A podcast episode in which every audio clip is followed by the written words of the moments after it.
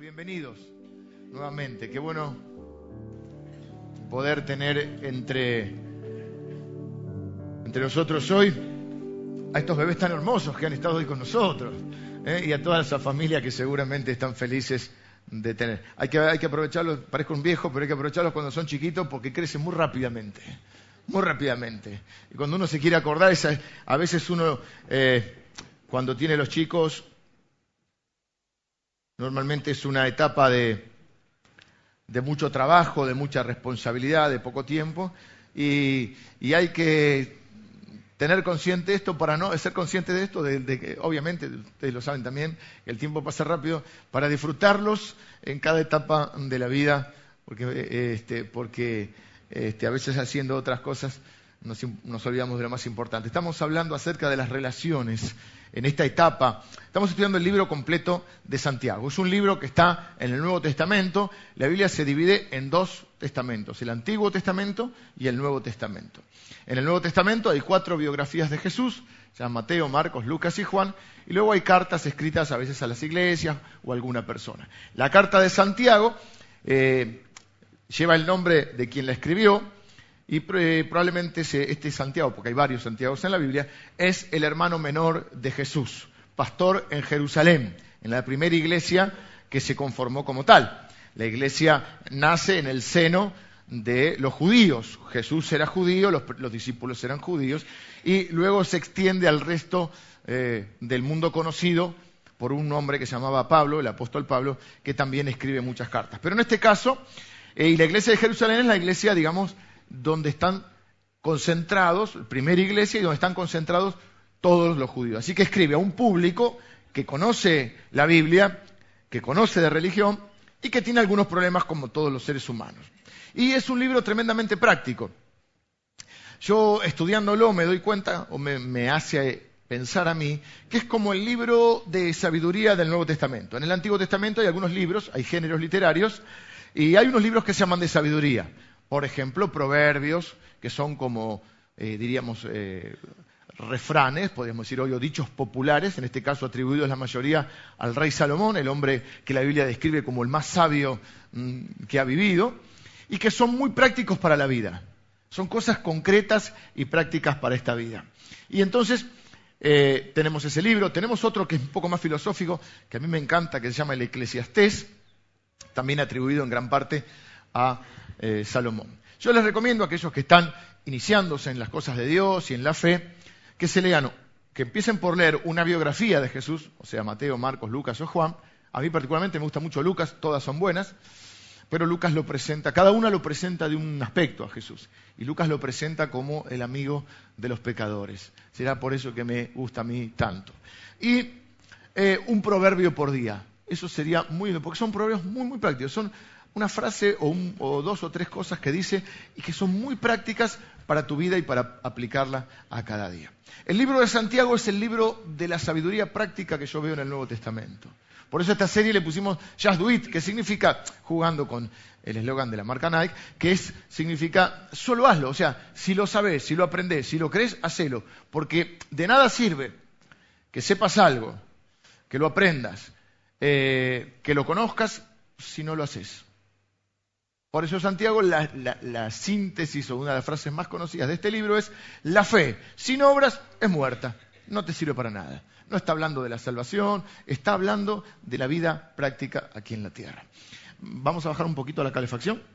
¿Sí? Gracias.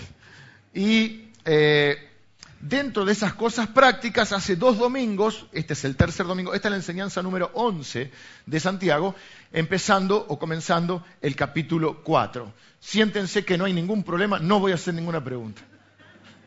Salvo del auto.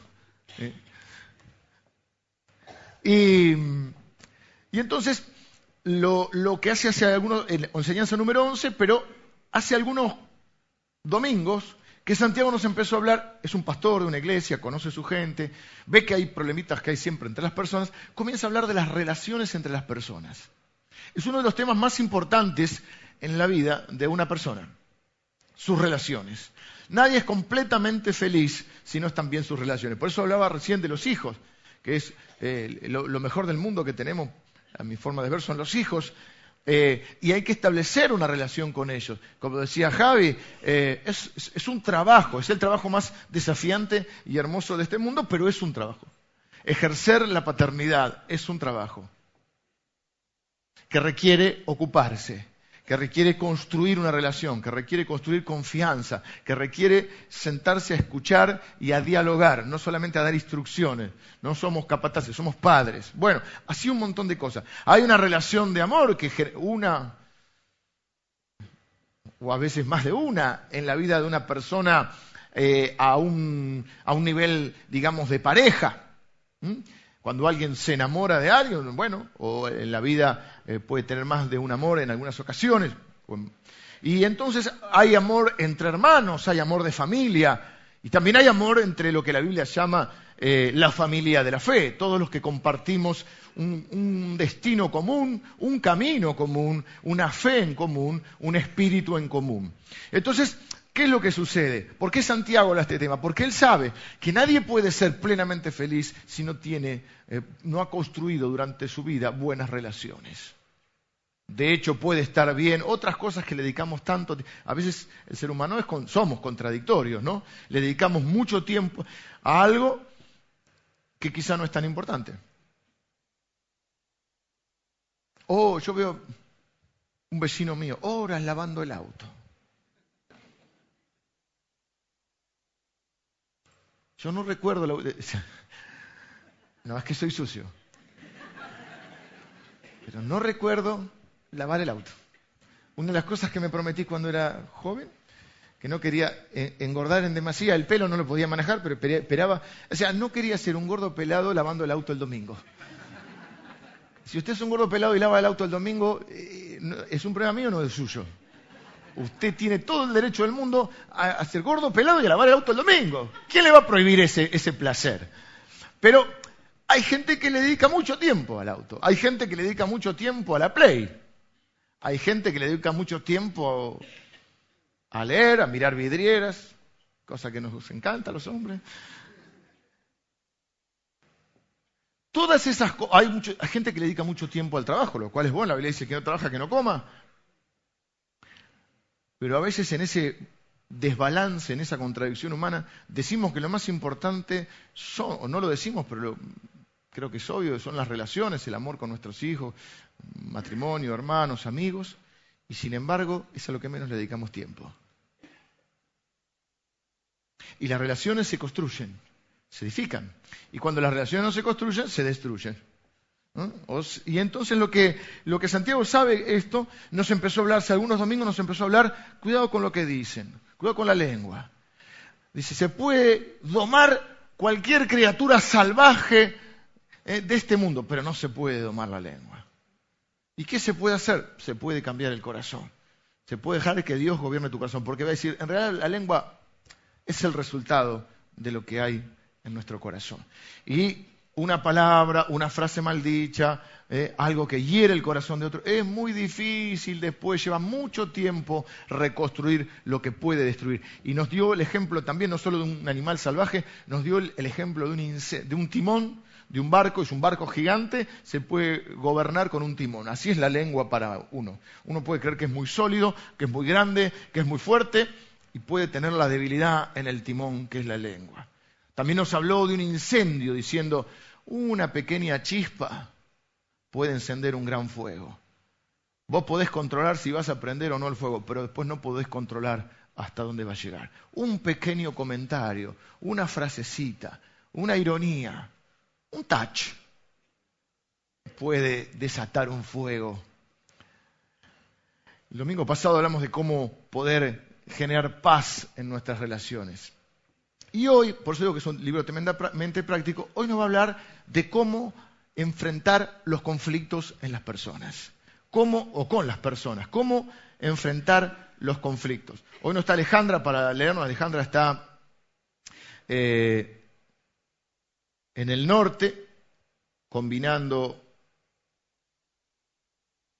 una visita a su familia con una visita al Bravo. Estuvo allí, nosotros tenemos un acuerdo con eh, trabajamos en, alianza con la Fundación Abrazo Argentino y hemos también hecho una alianza, un acuerdo con la Embajada de Australia, eh, donde estamos, eh, hemos construido, personas de aquí de la iglesia han, ido y han construido un comedor en eh, hace muchos años que, se viene trabajando allí y bueno, hay que ir a coordinar un montón de cosas y en eso está Alejandra, que es, este, es más que una secretaria de la iglesia, es parte del equipo ministerial y pastoral. Así que les voy a leer yo. Santiago capítulo 4.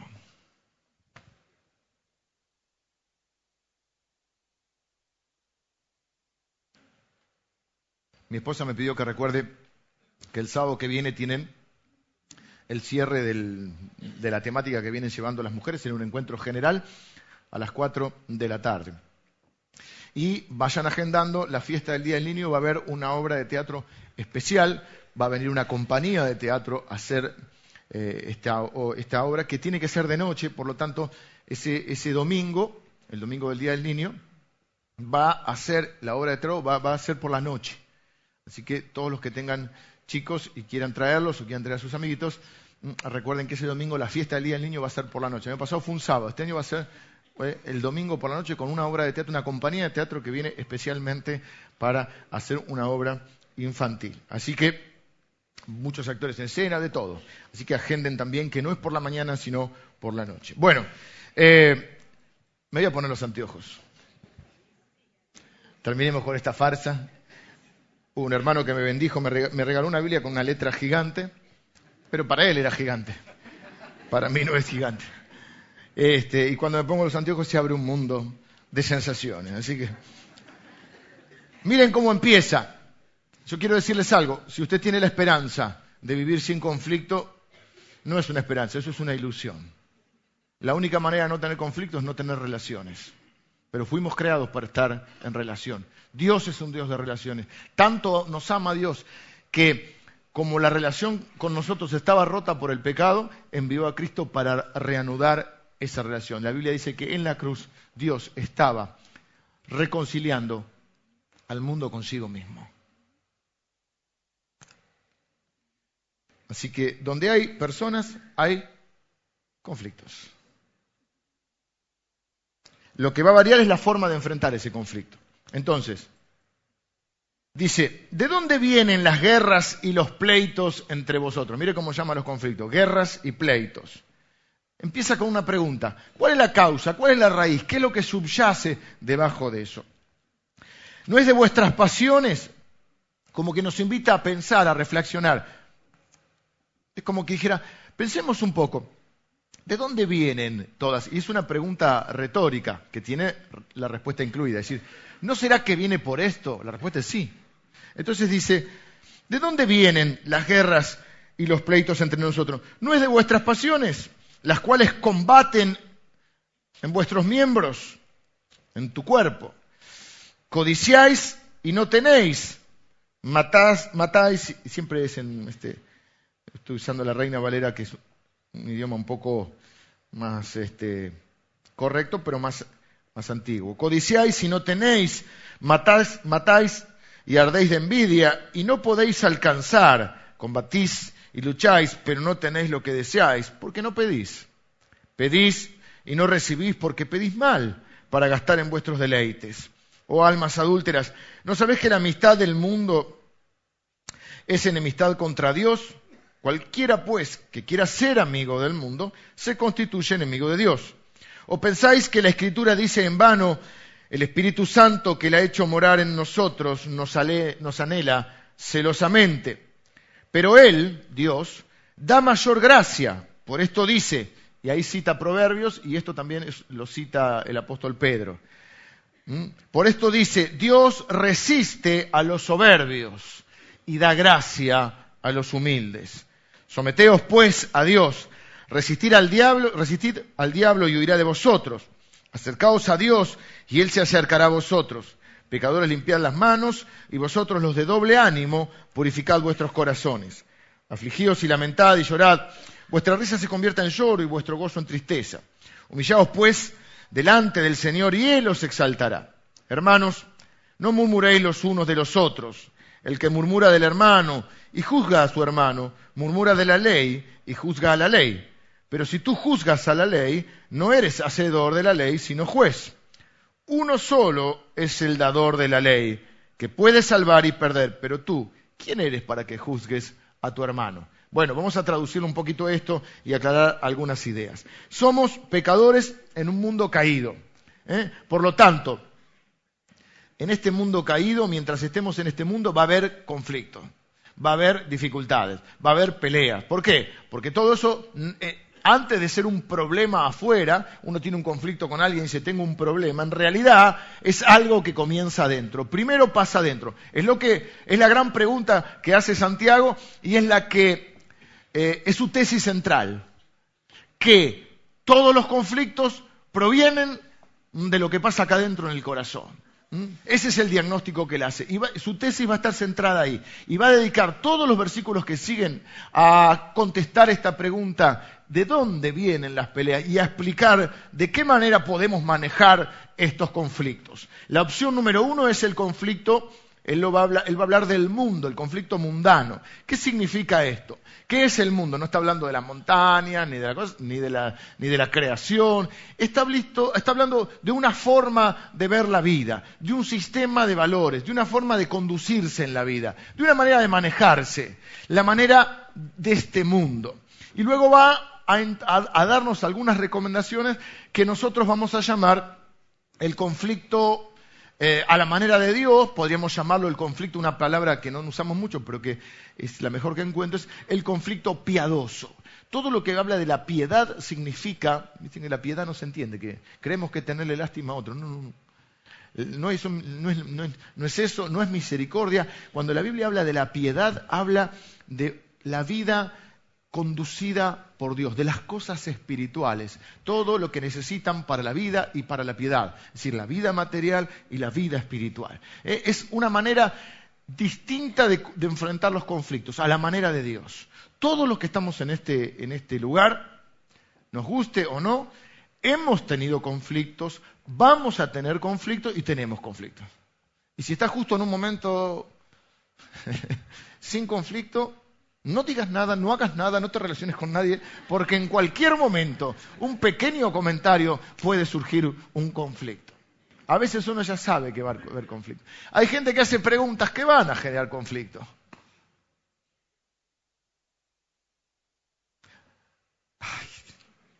hoy no está mi señora para controlarme. Pero hay preguntas que son complicadas. No sé, vamos a, a una... me la estamos mirando la tele, un varón. ¿Qué mira un varón? ¿Un verdadero hombre que mira? Fútbol. No hay más canales que fútbol. Si alguien lo quiere torturar, pónganle un rato a un hombre utilísima. No sé si sigue estando. Es una cosa que me, aterra. Y pero cambian canales y de golpe hay un programa donde aparecen vamos a ponerlo educadamente, modelos. Y, vos nada, no te quiero, si te reí, si te hace el que no la viste, no, no me digas que no la viste. entonces te dice esta pregunta, ¿es más linda que yo? Y vos decís, acá va a haber un problema, conflicto. Si no mirás, da, da, me vas a decir que no la viste. Si mirás, ¿qué mirás? ¿Y qué quiere que haga? Que me suicide, que me mate acá, porque... ¿eh? Y vos, yo te voy a dar una respuesta para no generar conflicto. No sé, ahí está, no sé si es más linda que vos, pero yo te amo a vos. Claro, porque también que va a decir, no, vos sola... Y bueno, puede ser que sea más linda para vos, pero hay cosas que...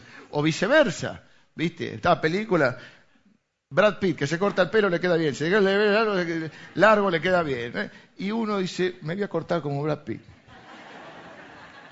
Y, y después que dice, le echa la culpa al peluquero. No, no, el problema. ¿Qué peluquero tendrá? No, es el tipo. Película que hace y vos decís, ¿te gusta más que yo? No pregunté. Si es para conflicto. Eh, hay cosas más graves que esta. Este es un ejemplo eh, así. Ahora, la opción número uno es enfrentarlos, o sea, ¿qué conflicto vamos a tener? La opción número dos es enfrentarlos espiritualmente. Quisiéramos que hubiera una opción número tres. Que es que no haya conflicto. A mí me gustaría. A mí no me gusta. Hay gente que le gusta, dijimos. Hay gente que le gusta el conflicto. Dijimos el otro día que la Biblia decía que el sabio no busca pelea, pero el necio le gusta. Hay gente que le... donde están ellos hay un problema. ¿O no? Y si no tiene un problema propio, se meten en un problema ajeno. Son más papistas que el Papa, ¿viste? Toman partido. ¿Quién, quién, quién te puso de juez? A Jesús vienen dos hermanos que estaban en conflicto y le dicen, eh, dile a mi hermano que parta la herencia conmigo. Dice, bueno, voy a mediar, soy el pastor, eh, pónganse de acuerdo, vamos a orar juntos. Jesús le dice, ¿quién me puso entre ustedes como juez y partidor? Arréglense ustedes. Yo no estoy para ver quién es la herencia de cada uno. ¿Quién me puso a mí como juez y partidor? Sean cristianos y arréglense ustedes. De acá, siempre repito, acá no autorizamos préstamos, ni ¿eh? y si hacen negocios, se venden los autos, y se pagan, y si le deben, y la transferencia. Yo no soy juez y partidor, no soy gestor automotor, no soy este cobrador de incobrables, nada de eso. A lo sumo puedo orar por usted para que Dios los ilumine o los elimine, pero nada más. nada más. Claro. Si, si yo quisiera dedicarme a eso, pongo gestoría del automotor. ¿eh? O morosos incobrables, ya no. ¿Me preguntaste cuando compraste el auto? No, no, entonces no. ¿Y qué queremos? Hay un conflicto ahí. ¿Qué queremos? Justicia. ¿Qué causa peleas y pleitos entre ustedes? ¿Mm? Nunca te hiciste esa pregunta, pero che, estos eran socios, se llevaban también, este matrimonio, estos hermanos, eh, de golpe eran pareja, eran socios, o ambas cosas, eh, amigos, y de repente la cosa se pone muy polémica y, pasan a ser enemigos. Y uno pregunta, ¿qué provocó? ¿Cuál es la causa? ¿Qué es lo que subyace debajo de esto? Y hace una especie de invitación diciendo, ¿no es acaso las pasiones que están dentro de ustedes? Así que lo que va a decir es que antes de que haya un problema afuera, hay un problema dentro. Y él dice eh, que en un momento determinado esas pasiones esos pleitos, esas guerras, usa palabras fuertes, palabras que en el original significan directamente cuando dos ejércitos se enfrentaban y había derramamiento de sangre, o también es la misma palabra cuando habla de pleitos y, guerras, es la misma palabra que se utiliza cuando se habla del conflicto espiritual entre Dios, Satanás y el pueblo de Dios, es la misma palabra, la misma palabra. Y dice que eso se puede combinar con la codicia que es un sentimiento que ayuda mucho a que haya conflicto.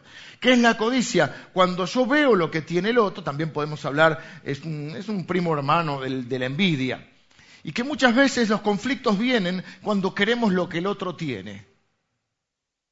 Estoy soltero y el otro está casado y yo quiero casarme. Yo no tengo hijos, el otro tiene hijos. Eh, el otro tiene trabajo y yo me echaron. Eh, al otro sacó una buena nota y a mí me reprobaron. Y eso a veces genera en vez de generar lo que debería generar cuando hay un, amor entre hermanos y una, relación fundamentada en lo espiritual, en vez de generar la alegría de que el otro le está yendo bien, ¿cuál es el punto? Mm, ¿Por qué el sí yo no? Y eso genera, mm, alienta el conflicto. Y lo que dice es, pídanle a Dios, no, no envidien al otro, pídanle a Dios.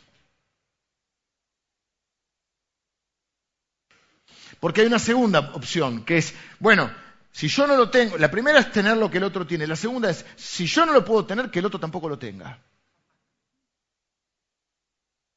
Por eso hay gente que se alegra en las desgracias. Si no, no existirían tantos programas de estos que antiguamente llamábamos prensa amarilla, no sé cómo llamarlos ahora, chimentos, por ejemplo. ¿Cuál es la esencia de ese programa? Mostrarnos que a alguien le va mal.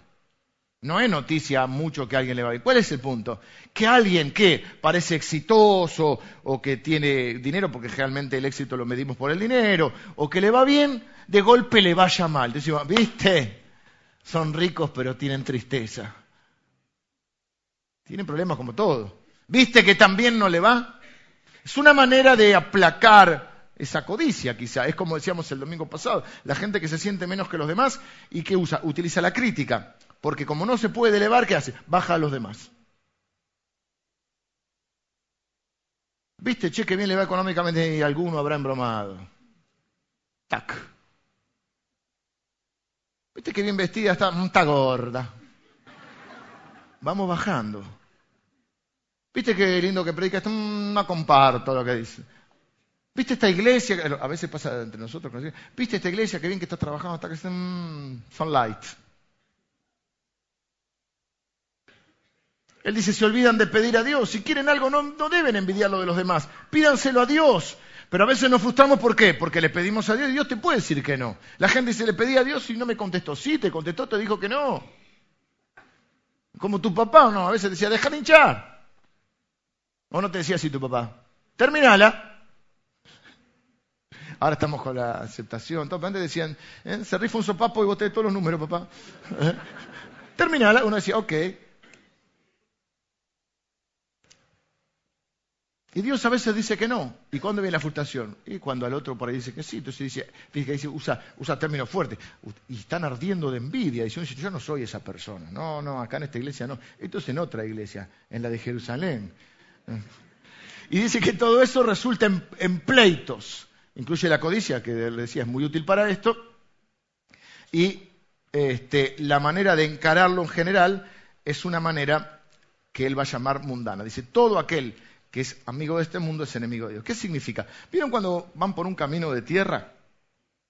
Y si llovió un poco, se hace la huella, el surco. Es difícil cuando te metiste ahí en el... es difícil salir de la huella. A veces sirve porque la huella está más, dura, a veces no. ¿eh? Es como que la forma de relacionarnos habitualmente que tenemos es la que sigue todo el mundo, es la huella. Esa está marcada en general por un poco de crítica, más menos, un poquito de envidia, más menos, un poquito de celo, más menos. O sea, no quiero decir que todos seamos, acá no, en Jerusalén, ¿eh? pero esa es más o menos la manera. Hay problemas internos, hay problemas no resueltos. Decíamos el domingo pasado, por ejemplo, un corazón herido es una persona que hiere. Una persona herida es una persona que manifiesta todo su dolor, su amargura, ¿cómo? En reproches, en eh, perseguirse por todos los temas, en pensar que todo el mundo está hablando de él o que le, todo se lo hacen a él a propósito, eh, eh, toda una serie de cosas. La persona que está herida en general manifiesta, es una persona no muy agradable. ¿Por qué? Busca, eh, siempre es ofendidiza o es, conflictiva. ¿Por qué? Porque está pidiendo a gritos o mostrando ese dolor. Está pidiendo ayuda. En general, la persona amable es una persona que tiene un corazón sano. Entonces lo que la tesis de Santiago en todos estos domingos, si a alguno le interesa, porque en realidad hoy es una continuación un poco de lo que viene hablando, eh, están las grabaciones anteriores. Porque lo que dice, tenemos que resolver el tema del corazón. Porque ahí está el problema. Y la mayor cantidad de gente va por la huella. Hacen lo que todos, piensan lo que todos, hablan lo que todos.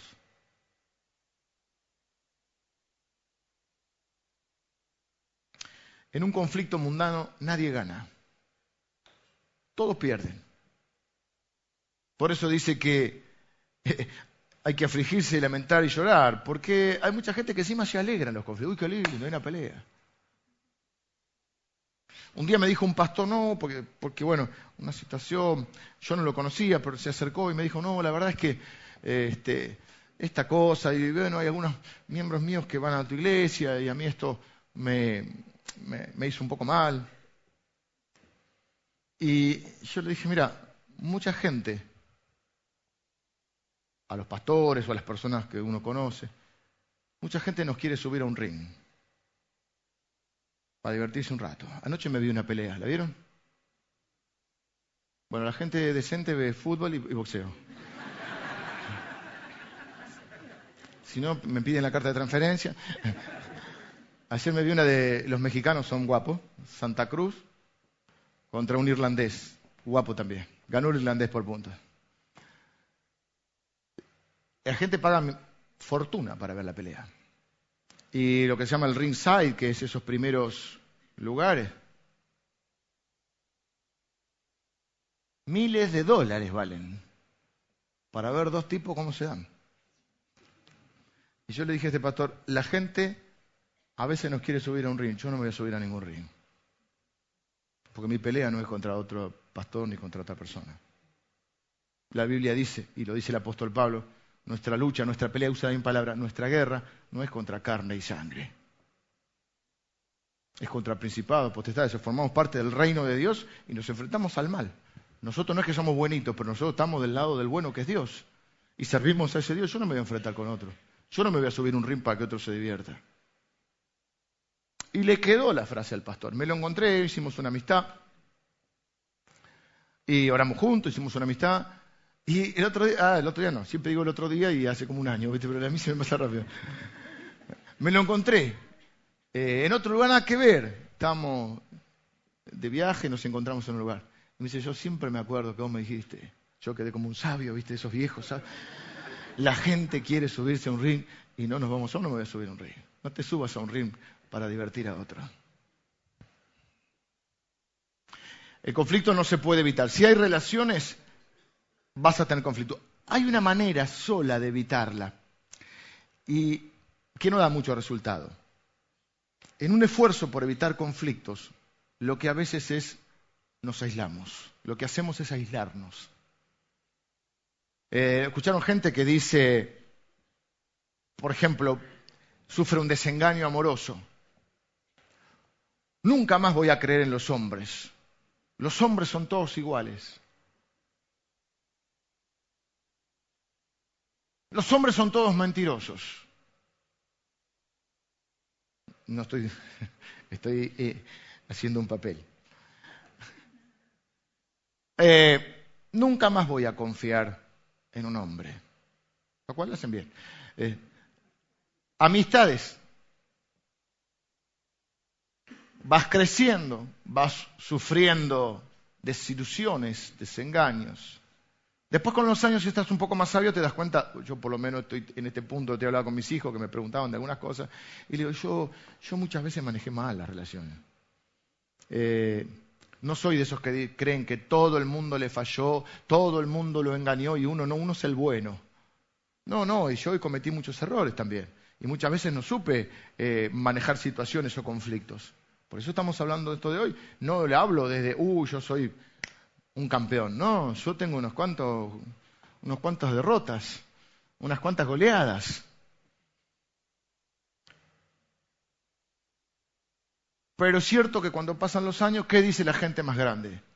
Y amigos, te sobra los dedos de una mano. Iba a decir la mano de unos dedos, pero los dedos de una mano. Los dedos de una mano. Cuando sos joven, si tengo un amigo, ahora es distinto, ahora viste, parece, ¡eh, amigo! Amigo, amigo, ¿de dónde nos conocemos? Pero cuando uno dice amigo, y el día del amigo, hace poco fue el día del amigo, y están, y te venden las tarjetas, dice amigo es el que, y lo idealizamos también, ¿no? El amigo es el que llega y el amigo es el que hace, bueno, claro, cuando no alcanza ese estándar, pasa de, amigo a enemigo en dos segundos. Un día sos Tarzán, después sos la monachita. Pero hay esa idea, ¿no? Y, que uno va creciendo y se va cerrando un poquito. No contás todos tus éxitos porque sabes que hay gente que se alegra y hay gente que no. Y entonces, para que no te critiques, y no, no hace falta contar. Te volvés un poco más humilde, puede ser. A veces no sé si es humilde o está cansado que te peguen. Y entonces vos, viste, no contés. No contés las ganadas, pues no todo el mundo se alegra.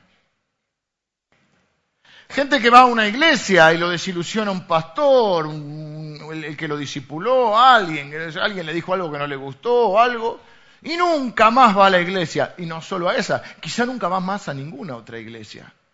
Dice el dicho, el que se quema con leche. Proverbios. ¿Qué piensa? Amistad, relaciones igual a dolor. Nunca más voy a creer, nunca más voy a confiar y normalmente creemos que tenemos razón, porque si no, no hubiéramos sobrado así, y que los demás nos han fallado. Ya cuando vamos adquiriendo un poquito, creo yo, más de madurez, podemos darnos cuenta que también nosotros le fallamos, como hemos visto hace algunos domingos, hablando de las relaciones, que dice Santiago, todos, no algunos, todos ofendemos. Y no pocas, dice, todos ofendemos muchas veces. Por eso hay una idea que es enorme en el cristianismo, que es, una idea central, y es cuando ofendemos pedimos perdón, cuando nos ofenden perdonamos. Si no, no puede funcionar ninguna relación, no puede funcionar un matrimonio, no puede funcionar una amistad, no puede funcionar una iglesia, no puede funcionar una familia, porque esto es lo que hacemos los seres humanos, nos dañamos, ofendemos muchas veces, y entonces lo que tenemos que hacer es cuando me ofenden, perdonar, y cuando ofendo, pedir perdón. Esa es una idea enorme del cristianismo. Y es única, porque toda la otra es ojo por ojo y diente por diente. Devolvésela, hacerte valorar, hacerte respetar. Si te hicieron una, por uno de los nuestros que caiga, diez de ellos. El domingo pasado vimos eh, con el boxeo, cuando estás ahí y alguno de tu familia te tira una ironía y vos, ajá, sí, eh, esquivas un poquito y la devolvés. Había una propaganda hace poco, una publicidad, no me acuerdo de qué Qué linda que era. ¿Eh? Que estaban en la mesa y uno tiraba una ironía y decía otro, ¡pac! Y se la devolvía, ¿no? No sé si le suena. Si tu objetivo es no tener ningún conflicto, no puedes tener relaciones. En toda relación, mientras estamos en un mundo caído y somos pecados, en toda relación nos vamos a dañar. Miren qué loco, que las personas que más dañamos es las que más amamos. Las personas que más dañamos es las que más amamos, porque es a las que les importa lo que decimos. Muchas veces dañamos, dijimos, con nuestra lengua. Sinceramente, al principio te puede doler un poco, molestar un poco, pero luego eh, te vas acostumbrando y realmente lo que te importa es de las personas que querés. A mí no me pueden dañar las personas que no, que no amo, que, que yo no dejo entrar en mi corazón.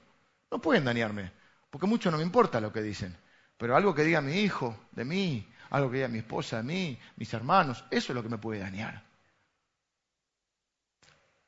si ponemos del otro lado, nosotros tenemos, cuando alguien nos deja entrar su corazón, nosotros tenemos la capacidad de dañarlo y no nos damos cuenta. Las palabras que usamos, Dios se daña en su corazón. Dios perdona, Dios, pero Dios dice, le dice a su pueblo en Malaquías, las palabras de ustedes fueron duras contra mí. Dijeron que yo no los podía cuidar, dijeron que yo me había olvidado de ustedes. Tienes que tener cuidado con las palabras que usan para sus hijos. El argentino tiene una palabra para denominar a todo ser humano. ¿no? Que es muy característica del argentino. Che. Che y continúa, ¿no? Tengamos cuidado, eso es un modismo, pero tengamos cuidado con las palabras que usamos para nuestros hijos, para nuestra mujer. No es la bruja, porque vos no sos el príncipe, sos la rana. Palabras duras. La gorda. Y vos te miraste el abdomen. Y si no importa si vos no sos gordo. Acá no somos mucho así, ¿no? La gente tiene sí, la petiza, la gorda, la flaca, ¿viste? Nadie por el nombre. El narigón, el pelado, el cabezón.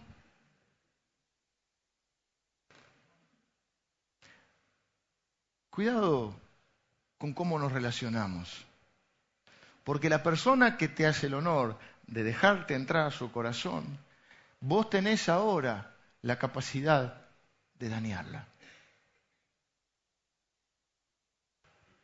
Pero hay otra manera de enfrentar, y, quiero usar los minutos que me quedan para esto, hay otra manera de enfrentar eh, los conflictos y esa es la manera de Dios, por eso nos va a dar varios consejos. Santiago eh, del 5 a 10. Dice, ¿o pensáis que la Escritura dice en vano, el Espíritu que Él ha hecho morar en nosotros nos anhela celosamente? Pero Él, Dios, da mayor gracia. Por esto dice, Dios resiste a los soberbios y da gracia a los humildes. Someteos pues a Dios, resistir al diablo y huirá de vosotros. Acercaos a Dios y Él se acercará a vosotros. Pecadores, limpiad las manos y vosotros, los de doble ánimo, purificad vuestros corazones. Afligeos y lamentad y llorad, vuestra eh, risa se convierta en lloro y vuestro gozo en tristeza. Humillaos delante del Señor y Él os exaltará. Hermano, no murmuren, no hablen mal los unos de los otros, no critiquen, no hablen del otro, hablen con el otro. El que murmura del hermano y juzga a su hermano, murmura de la ley y juzga la ley. Pero si tú juzgas a la ley, no eres hacedor de la ley, sino juez. Uno solo es el legislador, el dador de la ley. Y uno solo es el juez, el que puede salvar y perder. Pero tú, ¿quién eres para juzgar.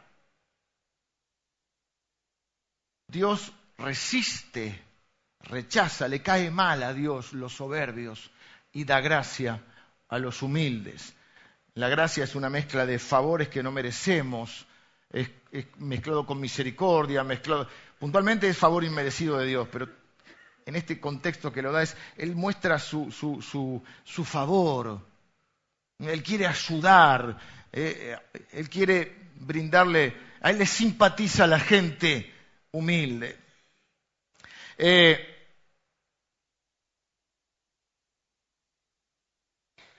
¿Cómo hizo Jesús con los conflictos? Jesús en su vida tuvo muchos conflictos. Cuando lean la biografía de Jesús van a dar cuenta que tuvo conflicto con muchas personas.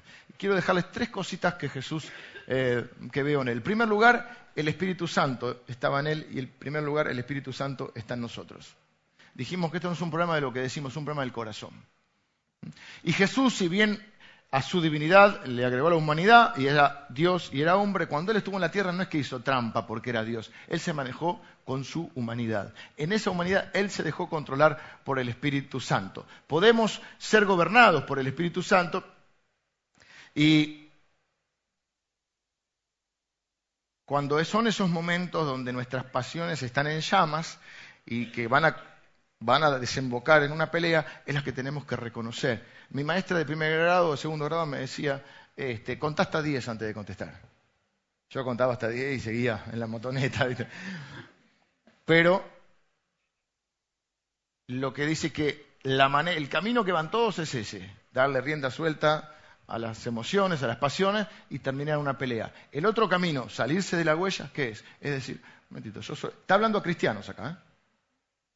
Esto está dicho a cristianos. Vos sos un cristiano.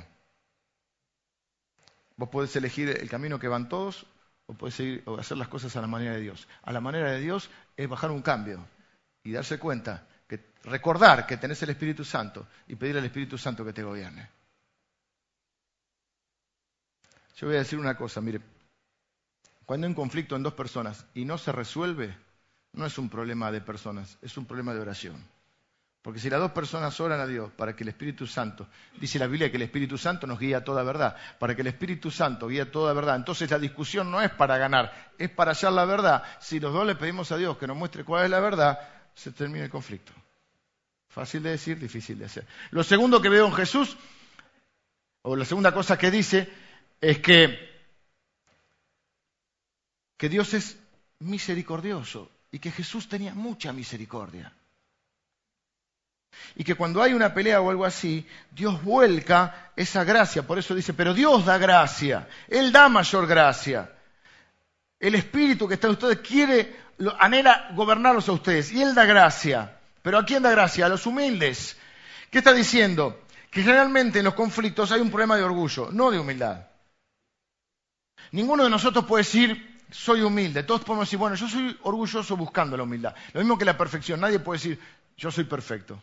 Antes era orgulloso, pero ahora soy perfecto. Todos podemos decir, yo soy imperfecto buscando la perfección, buscar, buscando parecerme a Cristo. Y es lo que vemos, es un problema de orgullo, por eso dice, humíllense, sean humildes. Cuando la gente está teniendo un conflicto, quiere gracia, pero quiere gracia para ellos, pero es reacio a dar la gracia. En general lo que ocurre en los, en los conflictos por eso la tercera cosa que, quiero mencionar es esta. Elijan la humildad. Busquen el camino distinto, la huella de la humildad. El orgullo dice, yo soy más importante. Yo soy mejor. Yo tengo razón. Yo soy el bueno, vos sos el malo. Siempre es, yo, yo actué justamente, lo tuyo es una injusticia. O bueno, habré hecho alguna cosita, pero vos o sea, lo mío no se compara con lo tuyo. Siempre el orgullo busca ese camino. Siempre el orgullo busca tener razón. El orgullo no quiere perder. Por eso las palabras más difíciles que me, cuesta encontrar en la gente son palabras como me equivoqué, tener razón, lo hice mal. Fíjense esto. Cuando estamos en una discusión, yo lo he mencionado, pero como dice Mirta, el público se renueva. Estás en una discusión con tu esposa. Nunca intentes ganar una discusión, querido hermano, con una mujer. Son haces. Y vos quedás con el control remoto del partido y no sabes si el, tal penal justo. Tenés razón, querida. Pero correte un cachito. La mujer ya dijimos que tiene que saber en qué momento es la discusión. Deja que pateen el penal, no te va a escuchar. Estamos mal. Bueno, vamos a estar mal dentro de 10 minutos también. Esperamos que termine el partido y hablamos, ¿sí? Tiene que ser en este momento. No me estás oyendo y se pone adelante de la tele. ¿Qué timing que tienen? A mí me asombra eso. Yo ahora decir que tengo un hijo varón que, bueno, con el cual puedo compartir, porque durante años viví en soledad este tema del fútbol. Mi mujer no le gusta el fútbol. Ahí, por el mundial, pero ni eso. Y cuando empiezan los mundiales, me dice, ¿qué es el Orsay? Uh, anda a explicar el Orsay. Pero viste que cuando está por ser el gol, en ese momento pasó. 90 minutos tiene el partido, 1 a 0, y en ese momento. Pero ahora tenemos DirecTV que podemos ver. Bueno, las mujeres son más, más perceptivas, eh, por eso comieron de la manzana antes, son más inteligentes. nosotros, nada, fútbol, cerveza, boxeo y autos. Es un chiste. Pero cuando surge una discusión sobre un tema, pretende hallar la verdad. Cada uno da sus razones. En un momento, no vamos a decir cuál de los dos, se da cuenta que está perdiendo la discusión. Y en vez de reconocer que quizá el otro tiene razón, ¿qué hace? Cambia el eje de la discusión, cambia el tema. Estamos discutiendo sobre algo yo, por ejemplo, bueno, yo puedo señalarle algo a alguien. No. Mira, un amigo, bueno, sin esposa, un amigo. Mi cuñada. Me parece que te equivocaste. Empezó una discusión, ¿no? Un debate. Primero empieza como un debate para hacer la verdad. Cuando el otro se da cuenta que está perdiendo la discusión, lo que puede hacer es cambiar el eje. No le estoy dando ideas. Entonces, en un momento de la discusión, cuando ve que está perdido, dice, bueno, pero no me gusta cómo me lo dijiste. ¿Quién sos para decirme eso? Entonces cambiamos el tema. Ya el tema no es el hecho concreto de lo que había hecho o lo que le había señalado, sino ahora es tu forma de decir las cosas. Eso significa que no peleamos para hallar la verdad, peleamos para ganar. Eso es orgullo. Y lo que Jesús dice, humíllense, sean humildes. La humildad nos permite hacer muchas cosas. Nos permite ver nuestro pecado también, porque esto que le decía, nosotros vemos lo que nos hicieron, lo que nos dijeron. Hay un proverbio que está buenísimo, que no me lo acuerdo exacto, pero dice algo así como, todo el mundo cuando escucha a alguien le parece que tiene razón, hasta que escucha al otro. Yo le llamo oír las dos campanas. Ay, pastor, mi esposo o mi esposa es esto, lo otro. Uy, dices, pobre, está casado con un monstruo, con una monstrua. Y después conoces al otro y decís, pobrecito. ¿Nunca cambiaron eh, de opinión al conocer los hechos? Porque no conocemos los hechos. Entonces, la humildad nos permite ver nuestro pecado, no solo el del otro, nuestras malas acciones, no solo de los otros, nos permite estar más tranquilos, porque ¿cómo a mí me van a hacer esto? No saben quién soy yo. Todo es el camino de la huella. Esa huella se llama orgullo. De ahí viene todo, no es de esto que viene, de lo que pasa dentro. No es que los, todos estos conflictos, no es, piensen conmigo, dice, dice Santiago, ¿no es acaso el orgullo lo que produce todo esto? Nos permite ser menos violentos, escuchar más y hablar menos. No estar siempre en la postura de enseñar con nuestros hijos. Tenemos que escuchar a nuestros hijos. No va mal la frase porque yo lo digo y punto. Hay algunas ocasiones cuando somos chiquitos, pero a unos chiquitos, te he hablado con un amigo, una nena muy chiquita, y le pide razones de lo que le dice. No debe tener ni cuatro años. Tres, no sé cuánto tiene, chiquitita. Bueno, yo también tuve una chiquitita, ahora es grande. Pero hablar, dialogar, el orgullo. No voy a perder autoridad, no voy a perder ¿Qué vas a... ¿Crees que como papá vas a perder autoridad porque reconocer que estabas equivocado? ¿Sabes qué bueno es poder dar marcha atrás? Y decir, tienes razón, hijo. La verdad que en esto me equivoqué. ¿Vos crees que te saca autoridad o te da autoridad? Porque si no, vos sos de los padres que van a decir, con mi papá no se puede hablar. Y todos tenemos un lado ciego. Yo me asombro de cómo tenemos ese lado ciego que no vemos y que necesitamos que gente nos lo diga para no y no ofendernos cuando alguien nos lo dice. Decía el otro día poniendo un ejemplo sencillo. No, yo con mi hijo una relación bárbara, me cuenta todo. Y después le pregunta al pibe y dice, con mi papá no se puede hablar. Está ciego. No lo ves. Así mil cosas. Si te dicen que no estás tratando bien a tu esposa, mira cómo la estás tratando. O a tu esposo. No es que yo soy muy sincero. No, vos sos un maleducado. O un, ¿cómo se dice? Un, un desconsiderado. Hay cosas que se hablan en privado, no en público. ¿Cuál es e, ese ejercicio que parece broma, pero que es diabólico? Que es en la mesa, cuando está en familia y hay alguien de afuera, contar los defectos de cada uno. La mamá, no saque más la foto del nene desnudito. Tiene 30 años, ya le da vergüenza. Dice, sométanse a la autoridad divina. En el conflicto mundano se trata de ganar. En el conflicto piadoso se trata de adorar a Dios. Es decir, que mi vida le dé gloria a Dios. No tengo que ganar. A veces perder es ganar en el, reino de Dios. Cuando vos sos humilde, cuando perdonás, cuando pedís perdón. Vos no estás ganando la discusión, pero estás adorando a Dios, estás honrando a Dios. Resistir al diablo. Cuando hay un conflicto, esto es lo que hay que recordar. Cristiano, no estás luchando contra alguien, contra una persona, estás luchando contra el diablo porque la Biblia dice que nuestra lucha no es contra carne y sangre. ¿Y por qué contra el diablo? Porque lo que el diablo quiere, dice la Biblia, es hurtar, matar y destruir. ¿Qué cosa? Las relaciones. Quiere que la gente le vaya mal. Resistir al diablo significa, por la gracia de Dios, yo voy a tratar de ser humilde. Y, a través del Espíritu Santo voy a tratar de seguir el ejemplo de Cristo. ¿Puede el diablo usar un cristiano? ¿Sí? ¿No? ¿Más o menos? No lo puede poseer porque es cristiano y está el Espíritu Santo, pero sí lo puede usar. Es cuando Jesús dice a, Pedro, apártate de mí, Satanás. Él tenía que ir a la cruz y Pedro le dice, no, ¿cómo no vamos a ir a Jerusalén? Te van a matar, pensalo bien. ¿eh?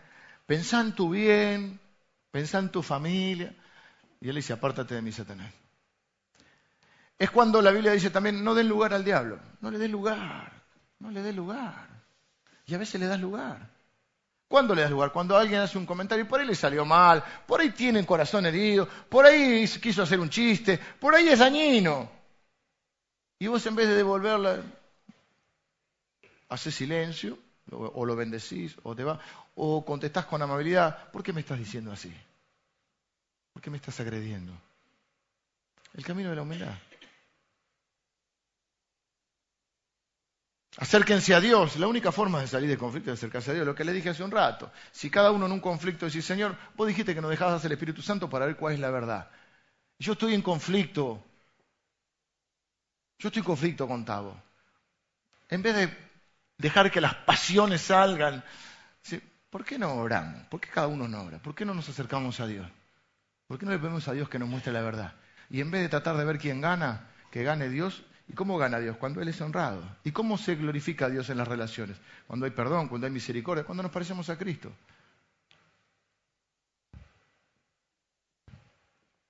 Dice que hay que limpiarnos. Dice, eh, Vosotros pecadores limpiad las manos. Y claro, porque en una discusión te ensucias. Agarras barro y se lo tiras al otro. Te ensucias. Y lo que dice, mira, antes de ver los defectos del otro, mira los tuyos. Ese es el camino de la humildad. ¿Soy mejor que el otro? Sean pacientes. Cuando hay conflicto, dice ahí, eh, humillado delante del Señor y Él los exaltará. Agrega Pedro, cuando fuere tiempo. Hay momentos que las balas están tirando y no es cuestión, como decíamos el otro día, de sacar y, contestar. Es momento de esperar que pasen las balas. Y si vos estás sufriendo una injusticia, a veces, a veces, el mundo está lleno de injusticia, a veces es mejor callar. Yo aprendí que a veces es mejor que defenderse, dejar que Dios te defienda. A veces antes de defenderse, porque querés defenderte y, entras a golpe por golpe. Es dejar que Dios te defienda. ¿Quién te va a defender mejor, vos o Dios? Y Dios dice, quédate ahí. Cuando pasen las balas, te voy a levantar. Y lo último que dice, con esto termino, absteneos o absténganse de juzgar. ¿Quién eres? Mire qué bueno. Empezó con una pregunta. ¿Cuál es la primera pregunta? Estoy terminando, así que despiértense los que están ahí. Ya terminamos. ¿Cuál es la primera pregunta que hizo?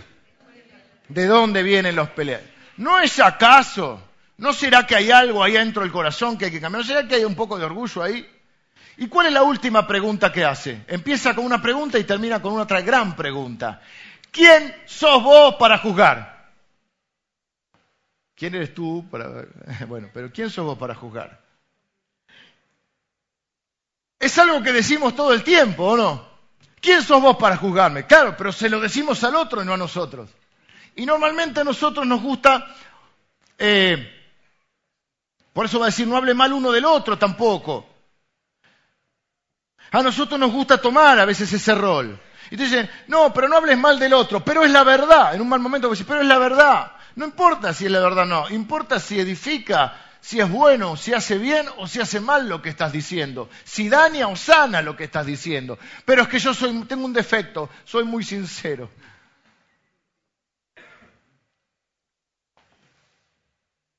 ¿Cuántos de ustedes tuvieron conflicto en su familia?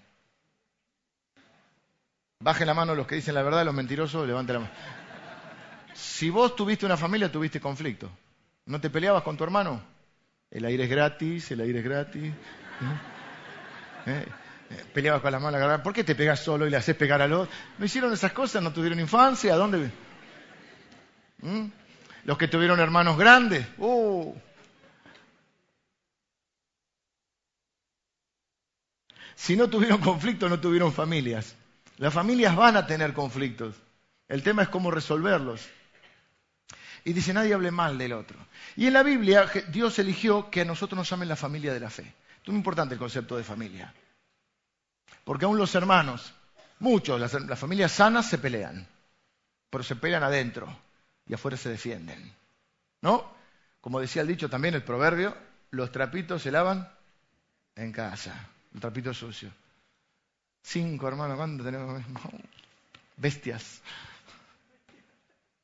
¿Quién eres tú para juzgar a tu prójimo? ¿Vos sabés todos los hechos vinculados para juzgar?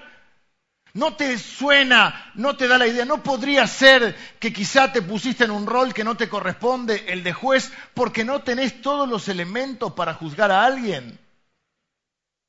¿No será que te apurás con tu boquita, no tu bocota? ¿No será que te apresurás a emitir un juicio o un veredicto? A veces el juicio es físico, porque uno quiere conquistar adeptos. Juntémonos para criticar. En cambio, un amigo que va a hacer va a querer protegerte de las críticas. Escuchalo cuando te dice algo, porque te lo está diciendo lo que otros ven y no se animan a decírtelo. Y él, como buen amigo, te hace el honor de pasar un mal momento, no, no el que anda diciéndole a todo el mundo ni corrigiendo a todo el mundo, pero yo le digo incluso al equipo pastoral que trabaja conmigo, cuando alguien nos hace el honor de pasar este momento, de venir a decir, porque es difícil decirle a un pastor, creo que estás equivocado, es difícil decirle a un, en, un trabajo a un compañero de trabajo, más a un supervisor, o ir al jefe y decir, mira, estás equivocado. Cuando vos vas a alguien a decirle, creo que te estás equivocando en esto, te está haciendo un honor si viene con respeto, te lo está diciendo a vos, porque muchas veces te está diciendo lo que otros dicen, pero no te lo dicen en la cara. Entonces, en vez de, enojarte o de desechar, por lo menos considera lo que te está diciendo. Puede estar equivocado, puede estar equivocado, pero quizá no. Quizá te está advirtiendo de tu lado ciego. ¿Tenés todos los elementos para juzgarlo? Conoces todos los hechos, oíste la otra campana. Y la pregunta es, ¿por qué, tenemos, ¿por qué pensamos que tenemos el derecho de ser jueces? ¿Por qué esto es lo que sucede? A veces te digo, es, una reunión, se junta el jurado físicamente, a veces es un jurado digital, ¿eh? se juntan para ubicar, ubicarse en el lugar de Cristo. Cristo, dice ahí, es el único legislador. Cristo es el único juez. Él es el único que tiene derecho a decir, estás equivocado o no en, en un conflicto. Y aún así Él muchas veces pasa por alto. ¿Qué hace Él? Dice, mira, hay un conflicto entre dos. Vienen Emilio y Dorita. Emilio la agarró del brazo, sí, pero Dorita tenía un cuchillo en la mano. Oh. Claro, yo escucho a Dorita y dice, me agarró del brazo, Emilio me agarró del brazo. Y digo, qué malo, Emilio. Sí, y Emilio dice, sí, pero tenía un cuchillo que me lo iba a clavar. Olvídate ese detalle, Dorita. Sobre todo muy importante para Emilio. Así son las dos campanas, ¿no? Pobre Dorita, ¿no? No nos metamos con Dorita que trabaja en el tribunal, después vamos todos. Bueno. Eh, me perdí porque me, la vi Dorita con el cuchillo y... Eh, Viene, Jesús y dice, Dorita tiene razón. Emilio ya se ve con... Dorita tiene razón. Emilio es culpable. No, no dice, no dice Dorita tiene razón, dice Dorita, Emilio es culpable. Y Dorita festeja, pide el divorcio. ¿Qué problema te... Uno puede usar solo los amigos de ejemplo, para que sepa que se me ofende. Entonces, Emilio es culpable, Dorita festeja. Ahora dice, pero vos también sos culpable. Los dos son culpables. Pero ¿saben qué? Yo voy a morir por los dos. Yo que era inocente morí por los dos. Ninguno de los dos se puede poner en juez del otro. Ninguno de los dos tiene derecho a hablar del otro. Ninguno de los dos puede poner en legislador, porque las leyes las hago yo. Así que tienen que ir saliendo, porque se sentaron en el trono porque el que juzga se sienta en una especie de trono, en un estado. Tienen que salir de ese lugar, porque el único que puede hacerlo soy yo. Elijan el camino de la humildad. Pero es que, espero que Él es culpable, Él es culpable, vos también. ¿Y quién va a pagar por esto? Jesús ya pagó en la cruz. Eso es lo que dice la Biblia. Por cuanto todos pecaron, están destituidos de la gloria de Dios. Pero, pero si alguno tiene pecado, acuda al Señor. Él es fiel y justo para perdonarlo. Quiero terminar con algo, vengan los músicos. Voy a dar lo que para mí es el único pensamiento, junto con el de la humildad, que me ayuda a superar los conflictos. Ya vamos a hablar ahora, a cerrar el círculo, vamos a hablar de la familia, de tu esposa, de tus hijos, de tus hermanos, de la gente que vos llamás familia, aunque no tienen lazo, pero vos los amás como de tu familia. Vieron que todos tenemos algún tío que no es tío de sangre, pero es el tío. El padrino, el tío, la madrina. La gente esa, la que forma ese núcleo. Y a su vez funciona para la iglesia porque es la familia de la fe.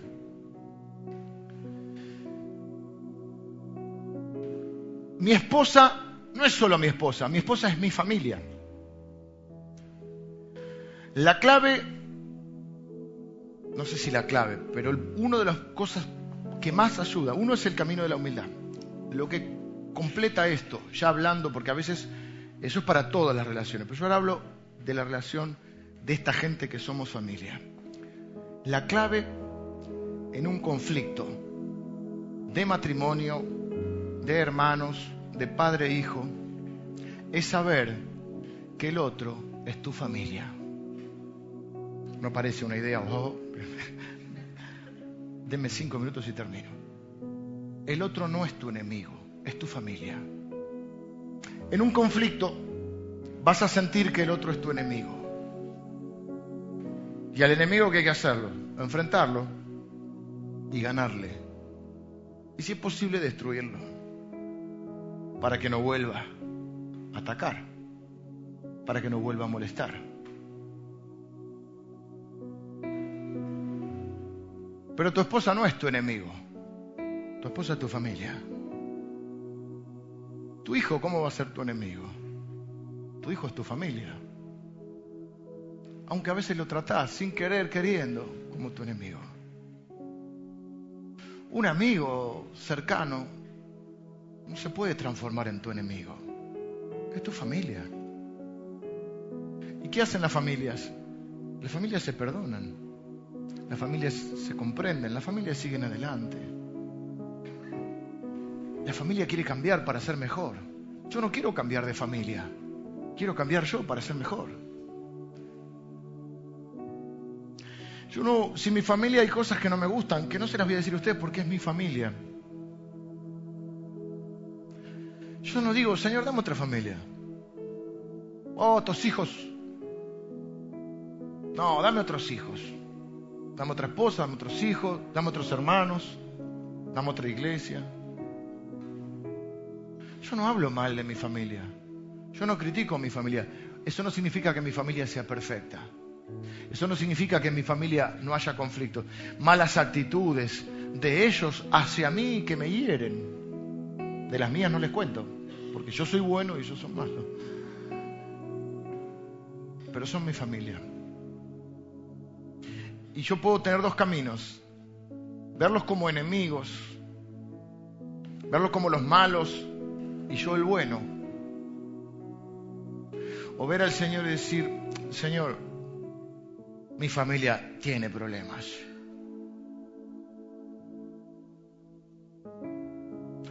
Necesito amarla más. Necesito perdonarla más. Necesito servirla más. Necesito matar el egoísmo que hay en mí. Necesito más generosidad, más humildad, más paciencia, menos orgullo, más mansedumbre, más misericordia, más gracia. todo eso lo recibí hacia, hacia mí. De, de Dios lo recibí hacia mí. Ahora yo lo tengo que dar. Entonces yo tengo dos maneras. O critico a mi familia, o me resiento con mi familia, o cambio de familia, o digo, yo voy a amar más a mi familia. Yo no voy a esperar que ellos sean mejores, yo voy a ser mejor. Porque son mi familia. Y si eso es lo que se supone que hacen las familias. Se perdonan, se aman y siguen adelante. La gran clave en cualquier conflicto o discusión, a mi modo de ver, es entender que no son mis enemigos, porque por un momento se transforman, pero no es tu enemigo, es tu familia. La iglesia es lo mismo, somos la familia de la fe. Y sí hay que entender que hay un enemigo, pero no es tu esposa, no es tu esposo, no es tu hijo, ¿sabes? No es tu hermano, tu enemigo es el que quiere hurtar, matar y destruir. Y vos le estás dando lugar, quizá. Creyendo que todo el mundo se confabula contra vos, que sos el único que tiene razón o la única que tiene razón. La familia no es el enemigo, el enemigo de la familia es Satanás. Y esa es la táctica de Satanás, que vos pienses que ellos son tus enemigos. Quiero orar, quiero terminar con una oración. Pedirle a Dios que, que Él pueda guiarte en este tiempo. Quizá hay algún conflicto que resolver. Quizá hay un perdón que pedir. Quizá hay un perdón que otorgar. Quizá hay una milla más que hacer. Quizá hay una mejilla que poner. La otra. Quizá hay una oración que hacer.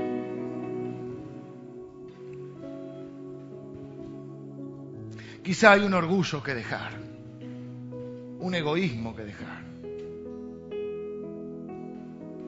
Quizá hay que bajarse de la sillita del juez, porque uno solo es el juez y uno solo es el legislador. Quizá hay algo que restituir, porque no es solo pedir perdón, a veces dice la Biblia que en la medida de lo posible hay que restituir.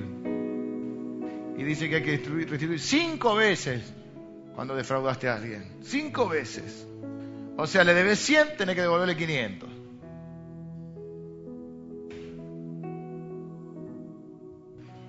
Hay una oración que hacer hoy. Y vamos a empezar por casa, no vamos a empezar por los enemigos. Después Jesús dijo que hay que amar a los enemigos, está bien, pero vamos a empezar por casa.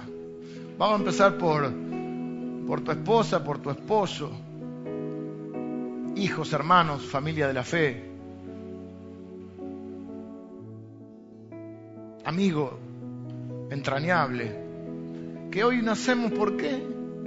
Casi que es un enemigo. Hoy yo no voy a pelear con Él, porque mi lucha no es contra Él. Mi lucha es contra el que quiere destruir mis relaciones, que es Satanás. Mi lucha es contra mis propias pasiones y emociones, que pueden ser envidia, codicia, celos, avaricia, orgullo, egoísmo.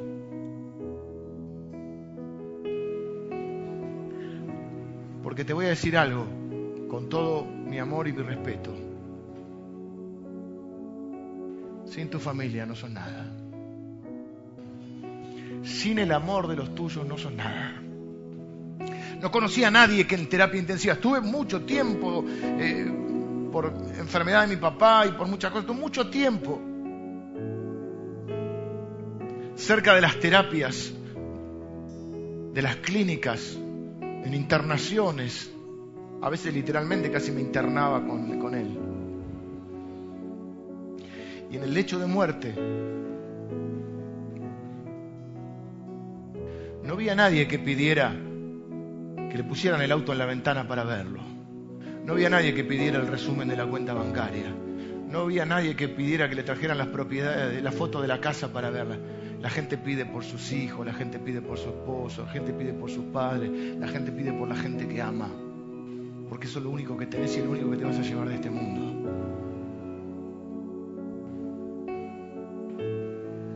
Y cuando perdés lo que realmente vale, te das cuenta que lo otro no vale nada. Por eso no hay que confundir valor y precio, porque las cosas que valen son las que no tienen precio. Son las que no se pueden comprar.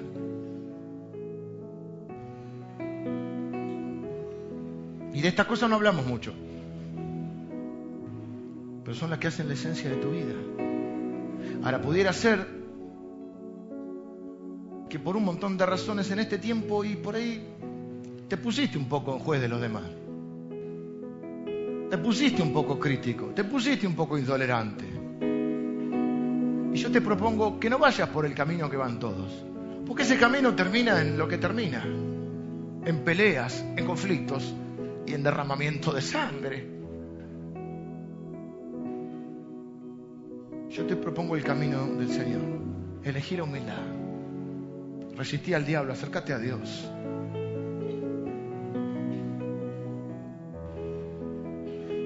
Limpiate primero, mírate a vos mismo.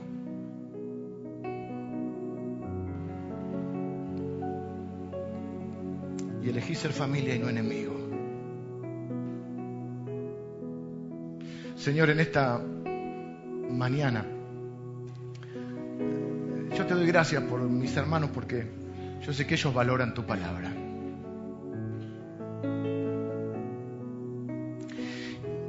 Señor, y nosotros cambiamos por tu palabra. No cambiamos por otra cosa que por tu palabra y tu Espíritu Santo trabajando en nuestros corazones. Y muchos de nosotros queremos cambiar.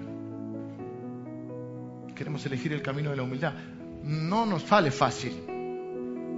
Queremos resolver los conflictos de forma piadosa, no mundana. Y yo te pido, Señor, por cada uno de mis hermanos, de mis hermanas que hoy están orando conmigo y que juntos estamos pidiéndote